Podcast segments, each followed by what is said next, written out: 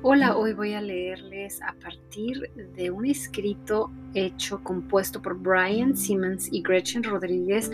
Ellos escribieron este precioso escrito a partir del Salmo 17:15, pero con un lenguaje coloquial, con un lenguaje que nos acerca un poquito más a la palabra de Dios, porque a veces ese lenguaje con el que está escrita pareciera que no es el mismo que usamos en estos tiempos y podría ser algo que, que podemos unir cambiando simplemente la forma de decirlo, ¿no? Cómo comunicarlo nos puede ayudar a acercarnos más a la palabra de Dios, que es lo mejor que podemos hacer para estar cerca de Dios y entenderlo y conocerlo y a nosotros mismos.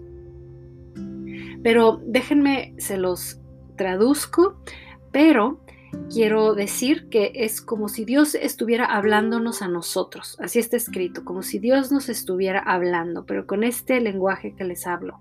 Y dice así, déjame hablarte de tu futuro. No es nada como tu pasado.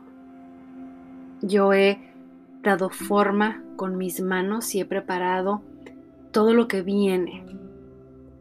Enfoca tus ojos en mí y yo nunca te defraudaré.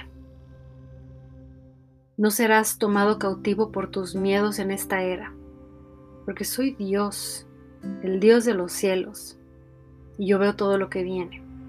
Y yo sé que tú estarás agarrado de mi mano.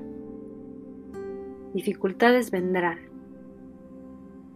pero también una gran lluvia de mi presencia dentro de ti los días se harán más oscuros.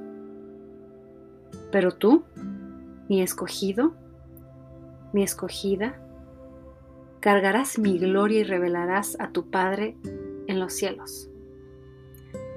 Así que aunque la tierra tiemble, tu corazón mantendrá en paz, porque mi pacto de amor no puede ser roto.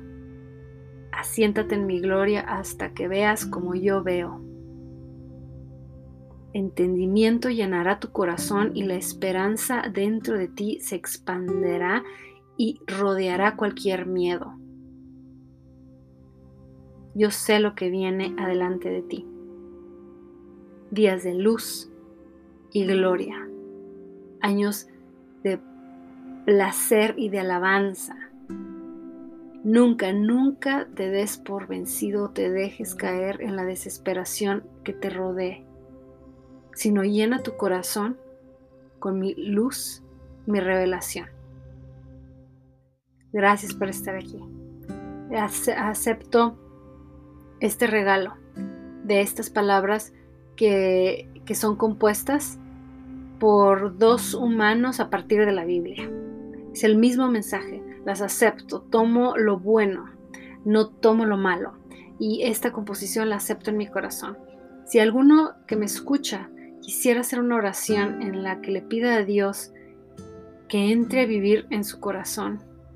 Hágalo conmigo, repite Jesús, acepto tu sacrificio en la cruz. Creo que veniste a pagar por lo que yo había pecado y que soy justificada por tu sangre poderosa derramada en la cruz.